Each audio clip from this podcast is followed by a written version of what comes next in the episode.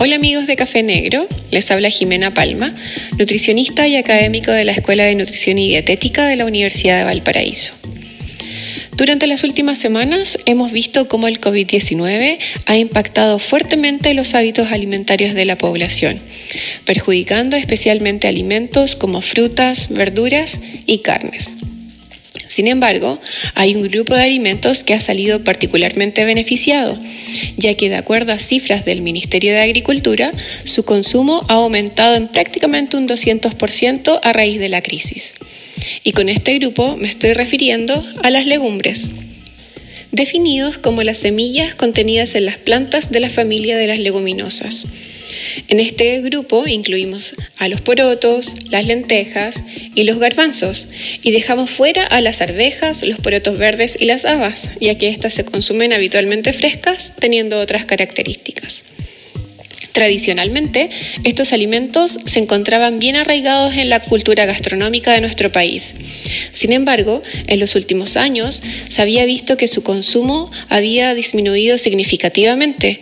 De hecho, de acuerdo a la encuesta Nacional de Salud, solamente un 24% de la población chilena consume las dos porciones de legumbres recomendadas a la semana, lo que implica que el consumo promedio del chileno bordea los 800 gramos de lentejas al año, 1 kilo 300 de porotos y 200 gramos de garbanzos.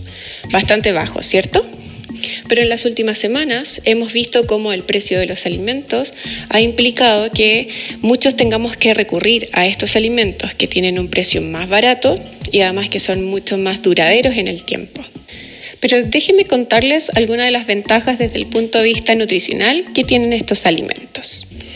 Primero, las legumbres son excelente fuente de proteínas, estando al mismo nivel que carnes, lácteos y huevos, con un contenido aproximado del 20%. De hecho, representan la principal fuente de este nutriente en aquellas poblaciones donde la disponibilidad y el acceso a las carnes es muy escaso. Sin embargo, las proteínas de las legumbres no contienen todos los aminoácidos esenciales que nuestro cuerpo necesita, por lo que es fundamental recurrir a la complementación a través de la combinación con otros alimentos, especialmente los cereales.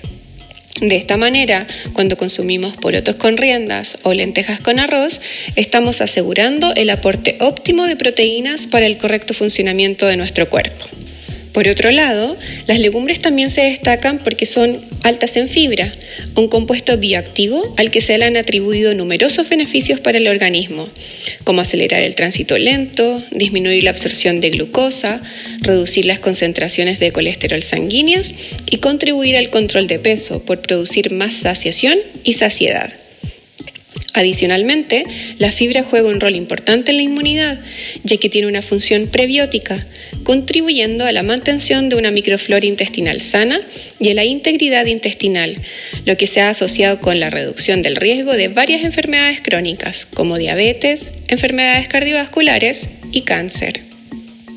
Adicionalmente, las legumbres también son ricas en algunos minerales y vitaminas, especialmente hierro, magnesio, zinc y vitaminas del complejo B, dentro de las cuales destacan la niacina, el ácido fólico y la vitamina B6. Todas las que están involucradas en procesos importantes como el transporte de oxígeno, la mantención del sistema inmune, el metabolismo energético, entre otras.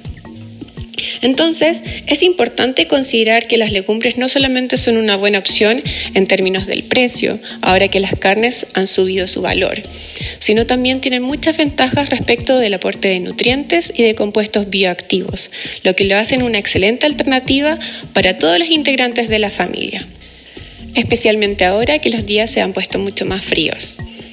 De esta manera podremos mejorar nuestros hábitos alimentarios con miras a una alimentación más saludable y de paso recuperaremos el patrimonio gastronómico que habíamos perdido.